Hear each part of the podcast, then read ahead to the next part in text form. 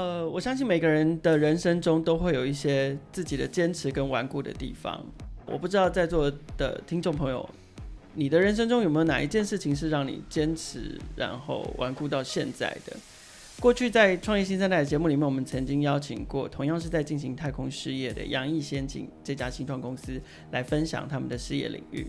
这一次的节目，我们一样要再用听觉的方式带大家一起神游太空。但是，我想今天的节目会更迷人的地方在于，呃，这位节目的来宾他怎么样，呃，用他一生的时间来坚持他的梦想哦。我们今天邀请到的是在台湾的太空事业领域坚持超过十五年的吴宗信吴教授，同时我们邀请他来谈谈他目前正在进行中的 MIT 火箭研发，以及跟我们聊聊台湾为什么需要发展太空事业。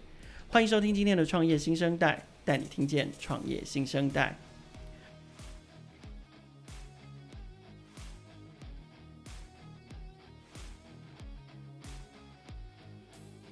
我们现场邀请到的是 ARRC 火箭研究中心的吴宗信博士，先请教授跟听众朋友打个招呼。哎，各位听众朋友，大家好，哎，我是交通大学 ARRC 火箭研究中心的吴宗信。好，老师好，那个相信有一些听众朋友应该对您久仰大名。那呃，不管是从二零一五年您第一次透过集资的方式发起了这个。要发射台湾自己火箭的计划，然后到最近您发起了第二次的集资啊，希望再一次的帮台湾燃起太空梦、火箭梦这件事情。那但是我想还是有一些听众朋友对您的背景还是会很好奇，就是关于火箭这件事情，你怎么会这么着迷、这么坚持？可不可以聊聊这一块背景？呃，我第一个我是台南人啊，我是在 Michigan，大概九零到九五在 Michigan Ann Arbor。对我大概在一九九五回到台湾，在九八大概两年半，在国家太空中心，就在新竹科学园区，就在交大隔壁。对。然后一九九八大概二十二年前待到交大，嗯、然后在二零零五碰到那时候太空中心有个机构叫哈比特机构，哈比特就是原住民塞夏族的飞鼠的意思。那时候他们自己对，然后那时候就是有 involve。但是不是真的做火箭，只是做呃一些分析，嗯哼，还有一些呃模拟，然后在二零零八这个计划断掉，然后才开始带着学生叠歌倒菜的啊玩，一直玩，嗯，本来是真的是玩，后来受到学生的刺激，看到我在那边教书十十几年，从来没看到学生上课不是打瞌睡以外，就是哎，竟然可以为了一个 project 做到对。一人，甚至是失败，但是。他还是可以痛哭流涕哦，对，啊，甚至有学生到现在十三年都还跟着我，uh -huh. 哦，所以这个，然后我们越做，ambition 越来越大，野心越来越大，对，本来第二个倒菜的冲天炮，而、啊、现在是真的想要一步一步走向，可以把火箭送进去轨道，哎、uh 这样一路走来大概快十五年了耶。OK，所以虽然您呃可能所学跟工作的领域都跟太空这两个字。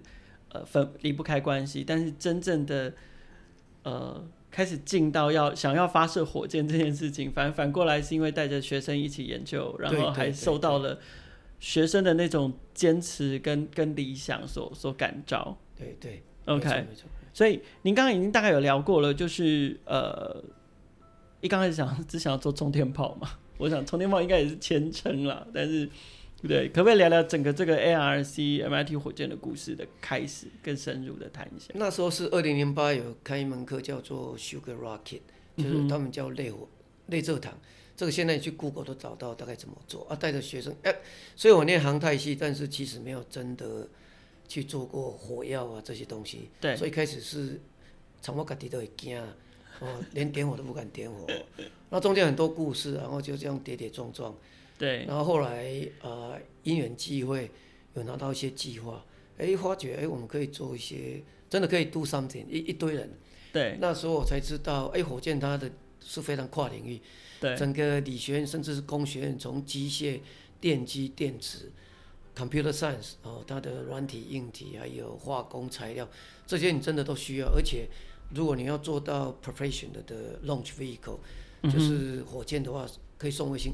它每一个领域的呃技术门槛都非常非常高，啊，就这样一代过一代，然后在大概在第一次集资以后，过不了多久，我有因缘机会，因为我学生要毕业，我很怕他们私融工商，我们做的东西，对，就会不见了。所以我那时候很冲动的就 on leave，就是借调出去。嗯哼。然后在二零一六创了一家公司，啊，这个过程二零一八结束。对。啊，对我 person 来讲是啊，负面就是我身体变不好，然后压力很大，嗯、然后人很重要啊，你碰到的人不一定是。对的人，可是这中间的差异是什么？就是说在学校跟在、哦、你呃，因为因为学生要毕业了，所以你希望可以有外面有一个 host，有一个事业可以延续大家的，就是这么单纯的专业领域。但是那时候没有考量自己的技术程度，啊，你有没有办法 handle 类似这样的 business？还有你对人的认知，嗯嗯嗯、我们在好老师尽量是在象牙塔里面的，嗯，对人的认知的判别能力。还是有差距。就师生关系一旦转转换到了新创公司里面，不是师生关系，是投资的。就是哦哦，OK，所以您谈的那个主要是投资的师生是还好，但是后但是这个中间过程让我确定，这三年让我确定，台湾的工业基础是足够支撑这么复杂的卫星载具的火箭系统，是百分之百可以确定。所以在二零一八，我断然要离开，回到学校。嗯哼，然后那公司现在还在吗？还在，还在。对对对对啊，但是可能那一块我们就不要多谈吧。OK，对对。但是回来以后，我这个过程让我学习到很多，交到很多非常好的一些在企业界的朋友，嗯，有技术来源的朋友。嗯、然后回到这边，我才知道我那时候五年前的不足，我在很多方面都不足。那时候就是克己的傻劲，对，广大广大给的广大，这么小小做广大。啊，回来以后我们才知道要补足哪些。从技术层面，你要补足底层，你的你底层要能够杀力，只能一步一脚印。对，要务实。哦，这个没有 quantum jump。嗯哼。啊，然后有一些学生又从公司那公司又回来，跟我大概有十几个。哇。所以我现在我我现在那边的 full time 的工程师大概快二十个。嗯哼。所以，所以为什么我要募资啊？其实政府科技部有给我三年的计划。但是他给我的钱跟我想要做的严重不足，嗯哼，因为你想象二十个全职的工程师一年要多少钱？各位可以想象。所以，但是我要做的东西是比较接近 professional，对对啊，所以这样啊，我们对对，大概是这样的一个过程。了解，就是老师刚刚有提到，就是说在第一次募资成功之后，呃。因因因缘际会有展开了，把它组成一个商业公司。对对对，那在这个经历里面，对您来说，其实学习到更最最重要的一件事情，就是证明了台湾的那个工业技术的的能力。对，对，对，对，那呃，当然就是呃，除了除了这个之外，我想要聊一下，因为上一次五年前的这个集资，其实有四千多位支持者的参与。那呃，其实也是也也是非常的惊人的的的一个募资成绩。那我不知道说，在完成了第一次募资之后，在这五年中，我们我们透过呃，就是募资的支持，然后你们的发展如何，然后有没有取得什么阶段性的成果？其实，在五年前那时候印象很深啊，跟这一次五年后，我想很多人会问说，你为什么要再做第二次集资？哈，嗯，啊，这次很 surprise。的我们集资的速度大概跟五年前比的大概人工十倍数，大概十倍数，我非常 surprise，非常也给我们很多信心。我想可以简单一句话讲，就是五年前我们要集资的火箭的程度就是类似冲天炮，它是没有控制的，出去以后。就是它就一直飞，你没有办法控制它。成功的发射了。对对，就是哦，你有这个大概基本的能力。这一次我们要集资的是，但但那一次的发射也成功了嘛？对不对？哎哎、没有完全成功，没有完全成功，因为这种事情没有人敢保证。当然，啊，但是就是从那时候跟我在我旁边的年轻人大概有十几个，到现在是跟着我哈。嗯哼。然后这一次我们提出的呃技术，就是说我们的门槛。跟那一次完全是不同，不可同日而语。我们这一次是要一样到一百公里，但是是有做轨迹跟姿态控制。是轨迹就是说你的飞的路线是事先规划，然后你的姿态，get cushy 哦，你的姿态，你的 roll 又 pitch，、嗯、就是就像你飞机一样，它的姿态你是可以控制的。是啊，这个就表示你的引擎、你的推进跟你的导控系统。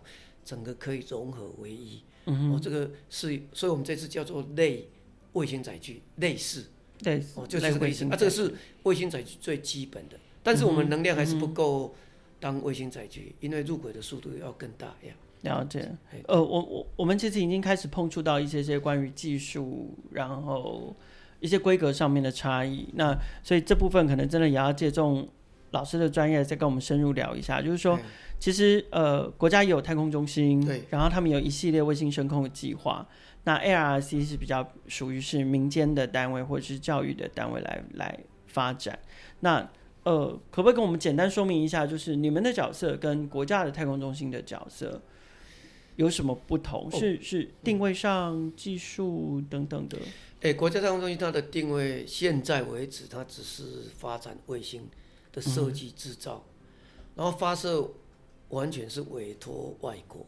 是台湾现在还没有卫星载具的能力，嗯哼，就还没有办法坐火箭把卫星送入轨道。所以，啊、所以之前在在屏东还是台东哦，那个都不是发射的卫星，其实都是靠没有，没有台湾从来没有在本土发射过卫星，还没有这个机会。嗯它全部以前它的什么福卫二号、五号，还有去年的七号，全部都是委托美国人发射的。是对对，所以这个目标不一样。所以啊，但是我们这个中心主要目的是要发展火箭，但是在学校里面你要做到卫星载具，嗯、这个资源还差两个十万八千两个零，两个零，因为做事情的资源大概人时地物嘛，那个物就是你有后面那个物。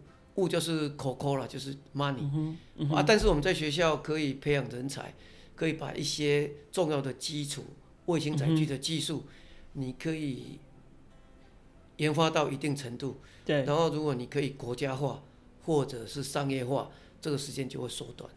哦，现在在做这件事。那我想要深入的。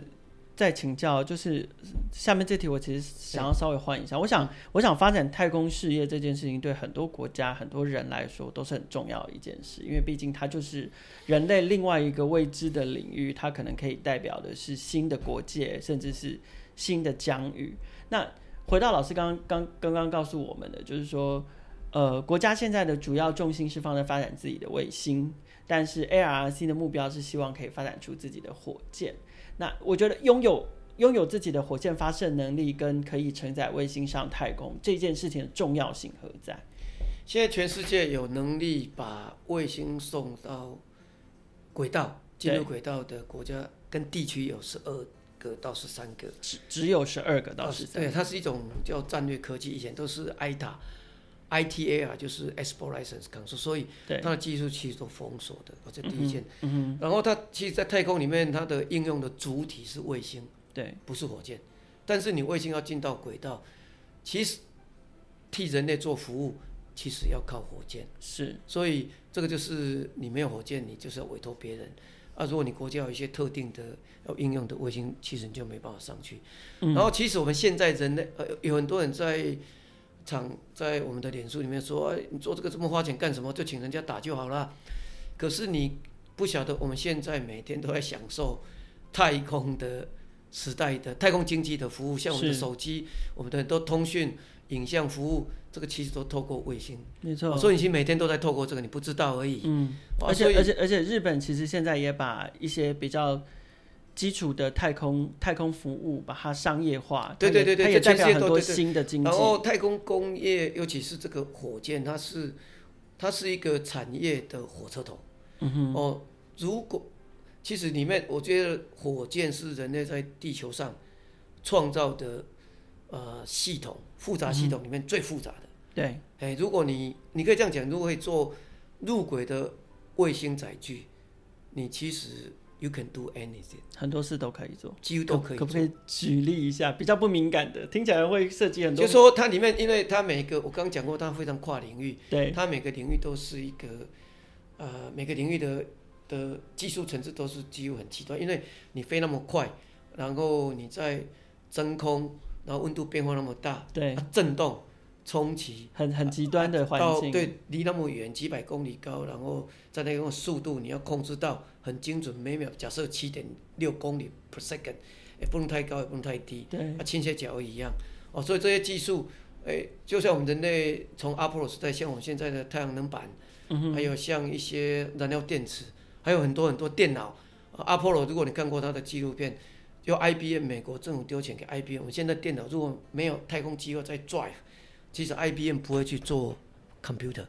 所以我们现在很多东西其实都是因为它是一个 pioneer 的产业哦，所以基本产业的火车火车头，对对，它可以，因为它的目标是它非常挑战，因为它是非常困难，所以才去做。那、啊、你为了突破这个困难，你就会创造新的很多新的研发、新的技术才会突破。对对对，对，大概所以光是那个精准控制就非常不容易。对对对对，所以我们现在其实我们集资，集资在做这件事情。对，以前。的火箭是我们的火箭是充电炮，现在是要控制这个野兽，对，这个也是要控制它。好，那我们来聊聊这一次的集资。我觉得这是我们今天节目的重点哦，就是呃，当然，其实目前集资的成绩非常好，我知道已经也已经像老师刚刚说，这是十倍速的成长，而且现在已经破千万的支持，还没破，快到，快到，快要快要到，快要差一点点了。我们对，那呃，就是这一次集资，我们深入跟我们分享，就是主要想要做什么。我们这次主要是要用一个两节的混合式火箭，嗯、然后垂直发射，没有 launch rail，就是没有发射滑滑轨这样冲的，它的飞起来就像卫星一样，它大概是慢慢上去，然后我们的引擎是可以摇屁股的，是可以，我们叫做 TVC，叫 thrust vector control，叫向量推力控制，就是你的引擎的方向是可以控制的，而且它这个引擎的推力是可以控制。你可以加速，你也可以减速，是，甚至可以整个关掉，过了一个小时再打开。嗯哼，哦，所以它基本上，啊，然后所有里面的零组件，哦，除了一些 sensor 以外，几乎都是国产的。对，然后我们用很简单的方式，可以把一些很烂的工业商规或公规的东西，把它变成可以在太空里面使用。嗯、简单讲，有一个名词叫 COTS，C-O-T-S，叫 Commercial of the Shift。我们想用一些商规的东西，然后经过我们的改良，可以变成是可以在太空里面使用。嗯、所以它有一个特性，就是说这个如果可以做起来，哦、呃，它以后的成本非常低，CP value 很高。嗯、我们不敢讲我们的引擎的效能比液态好，哦、但是我们的 CP value 哈、哦、非常高。然后以后我们的引擎如果确定形形态以后，它其实可以量产的。嗯，哦，它的引擎的啊，里面的燃料块就像是热塑性，就塑胶，我们可以射出成型，一天你可以生产一百颗，所以它基本上它的商业化机会非常，非常对对对，它可以对对，它基本上可以利用台湾。有人说台湾是代工啊，代工，但代工另外一个角度，因为台湾就是有代工的产业基础，它每一个东西产业链非常广，它每一个几乎都是工艺。都非常精，就是技术定好、规格开好，它都做得出来，而且很近。台湾你如果屏东有大概两个小时就可以见面。是是。台湾人稠就是人小，地少人稠，地少人稠，这个其实另外一个角度其实是优点。是。他的沟通速度非常短。小国的优点。对对对对对对。OK，所以这是这是我们这次集资计划主要做的事情。那刚刚呃就是。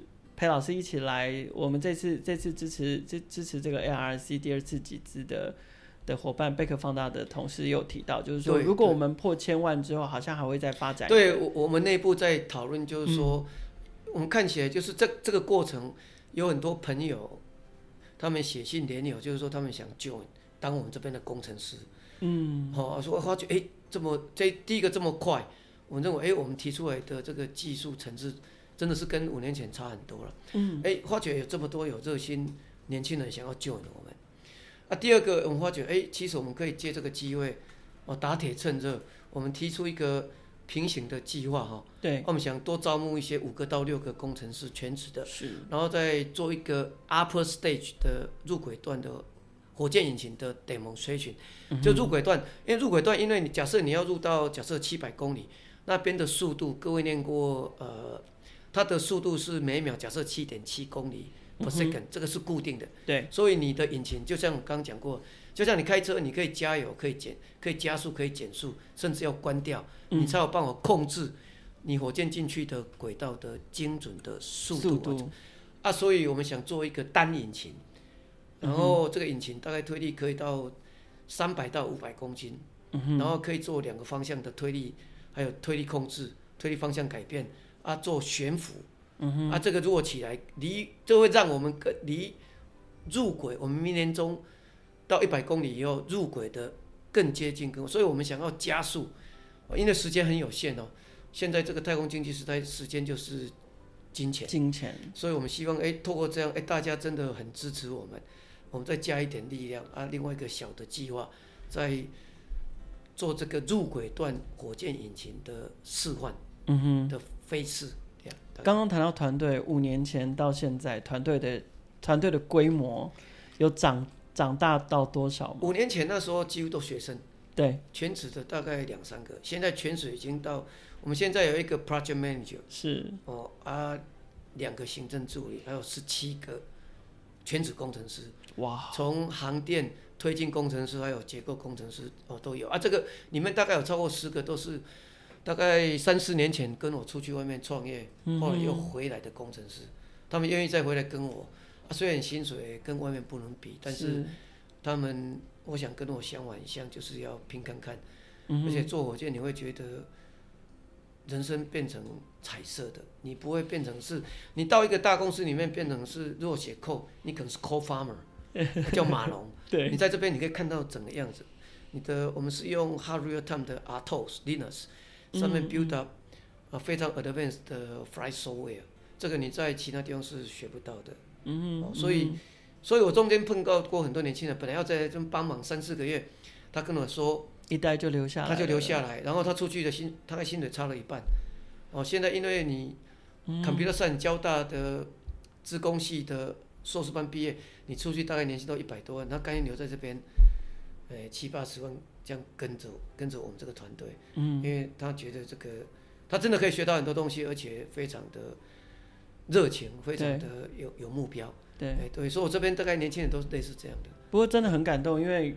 可以看到这么多，从以前大概只有两三个人全职，到现在是二十个，然后再加上硕博士但大概十五六个，所以这个团队快接近嘉老师大概四十个人。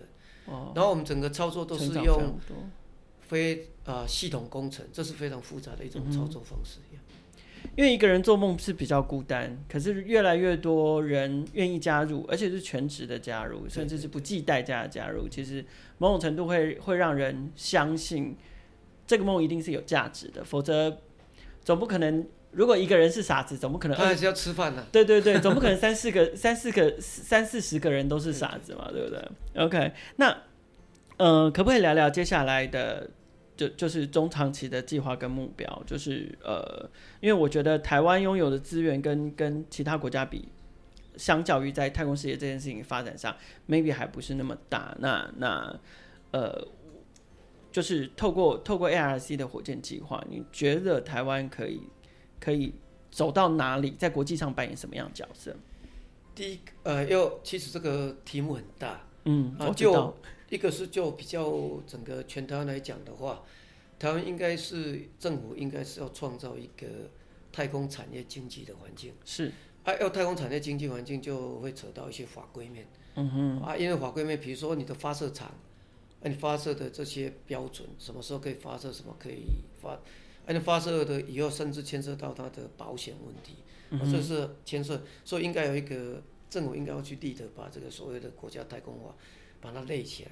这样的话，如果要投入的厂商才有办法。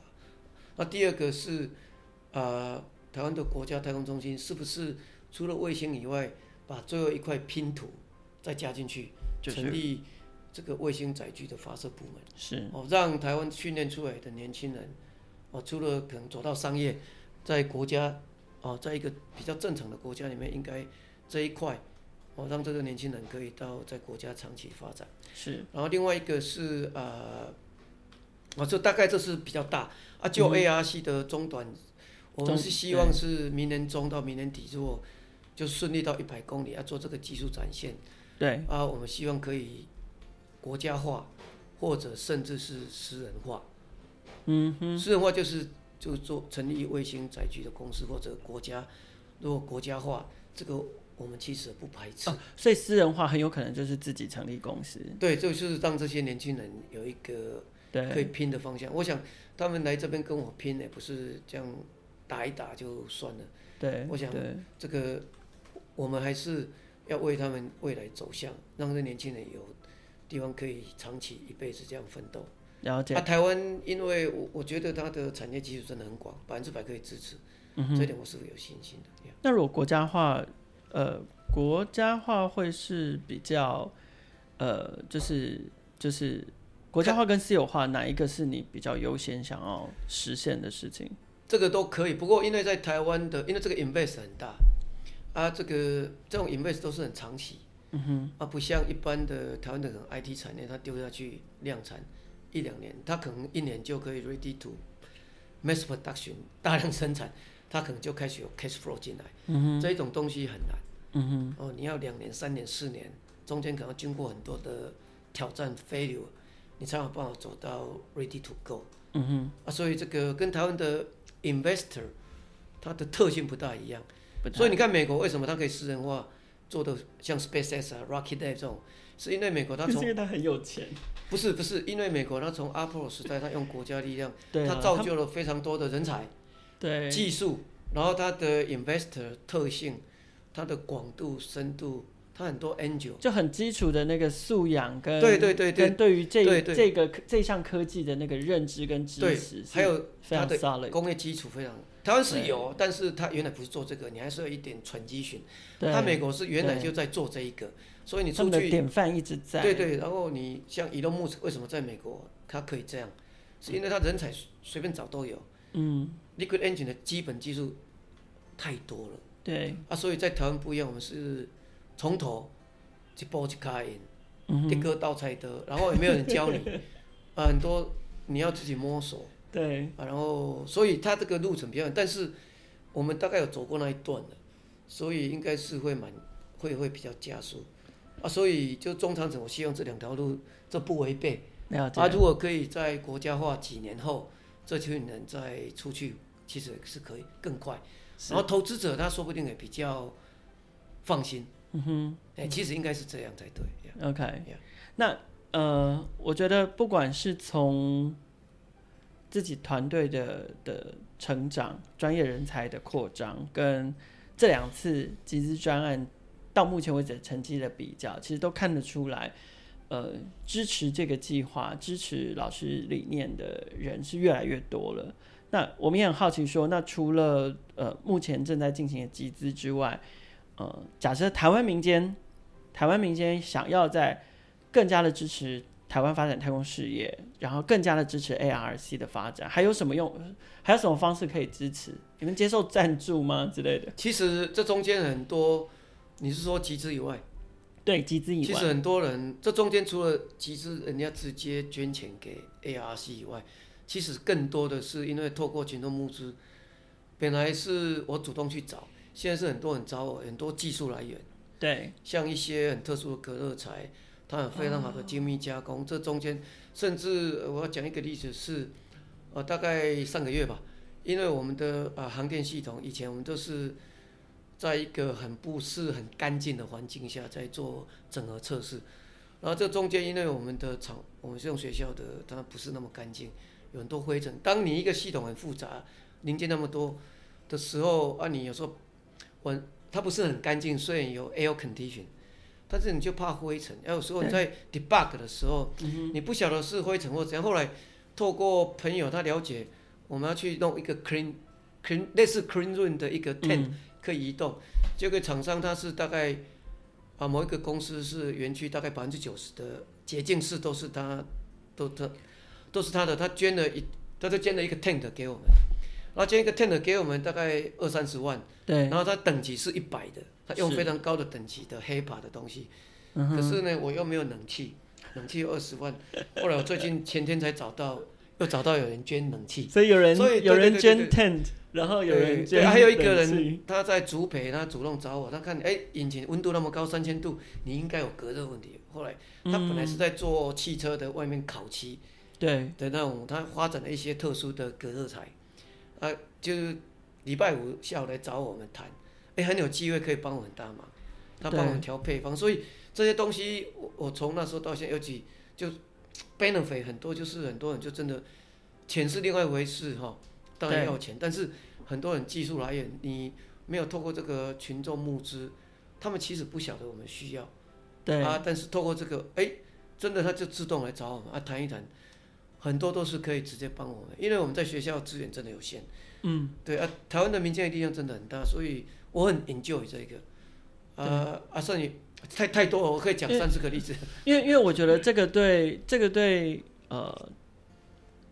厂商来说，我觉得也是一个很好，因为他们也是很高兴。对，因为老师其实也提供了一个让他们，比如说他他在做隔热这件事情，他向来都是应用在汽车上，对对对对对。可是他从来没有机会可以把他的技术用在火箭、用在跟太空有关的事情上面。所以我，我我说，经过我在外面三年，我可以百分之百讲，台湾的产业基础真的非常强，百分之百可以 support。啊，当然有些不是直接，但是。你知道怎么设计？你知道规格，你可以跟他互动，大概都可以达到。对，所以台湾，台湾是真的很小，但是它肚子很大，什么都有。我我我觉得这也是群众集资这个概念让人觉得很迷人的地方。对对对对，就是说你会看到，呃，你会看到它的那个涟漪效应，因为。呃，所有出钱的人、出力的人都是小小的。还有一个我，我我我可能要讲一下，就是我会找到一个人家就气味相同，其实不是，你会跟他们很快的有 emotional attach。了解。啊，甚至有一些有创业，我我可能明天后天会跟一个，可能还是不要讲那名，他他是国内，你可能很多跟 computer IT 产业有关的，对，因为每天都在用那个东西，公司蛮大的。他大概十几年前，快二十年前，他从美国 Microsoft 回来，嗯哼，创业，那公司很大。他看到我，他想要找我谈谈，你到底要干什么？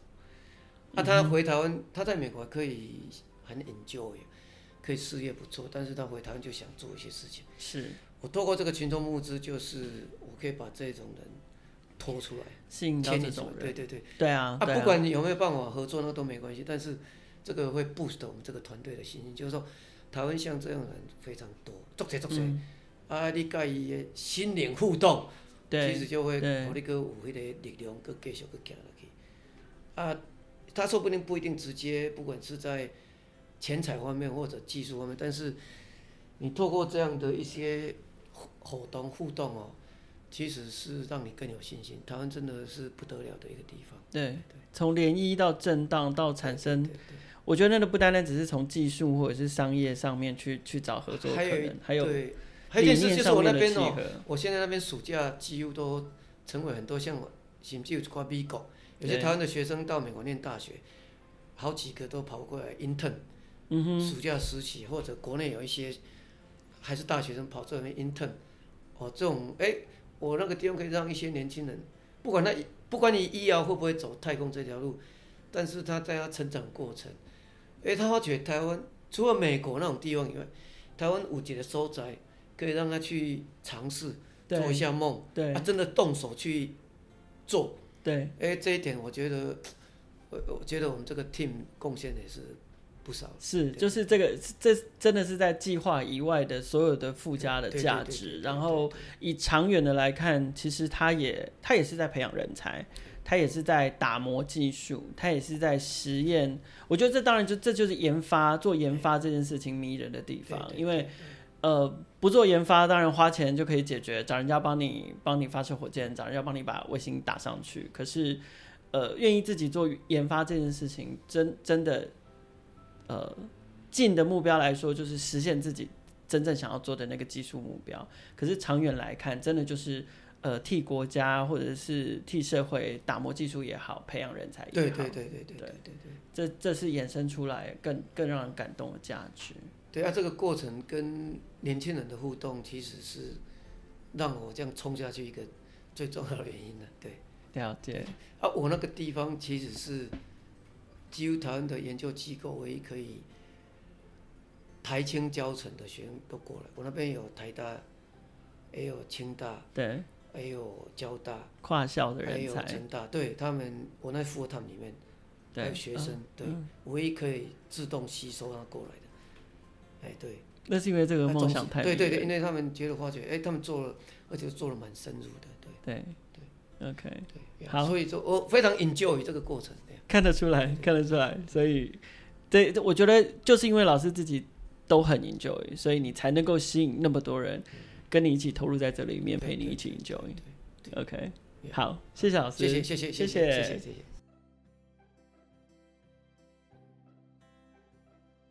今天的创业新生代很高兴可以邀请到吴宗信教授来分享人称火箭阿伯的他哦，他的一生致力于到目前为止的这个。呃，火箭发射的这个目标，那很很多人谈到他在做的事情，大部分都会用浪漫啦、热血来形容他。但是，我觉得透过他今天的分享，我们了解到这件事情固然浪漫，固然热血，可是更重要的是，我们也了解到，呃，如果我们能够拥有自制火箭，还有发射火箭的能力，这个对台湾的不管是技术上面的意义、产业上的意义，或者是呃。国家的地位上面的意义有多有多么的重要？同时，我觉得我们也学到另外一件事情，就是呃，吴老师他一生在为他自己这样的梦想努力，可是这个梦想其实渐渐渐渐也成为呃一个孵化器的概念。也就是说，我们可以看到他孵化了越来越多的人才加入，他也提供了一个场所，让很多的有志于此的学生可以在这里。学习或者是验证他自己一生的所学，当然他也吸引了很多他刚刚有提到的很多哦台湾技术实力坚强的企业也加入他们。呃，他原本的这些企业原本的技术可能都跟太空事业没有关系，但是透过加入跟吴老师他们合作，也可以将自己的技术应用在太空的场域。我想这节创业新生代的故事，应该可以激发很多大家对于创新或者是创业上面的理想跟坚持。邀请所有朋友继续锁定创业新生代。如果你喜欢我们的节目的话，别忘了订阅关注，然后并且把它分享给更多的朋友。邀请大家每个礼拜三都持续锁定创业新生代更新的节目，带你听见更多的创业新生代。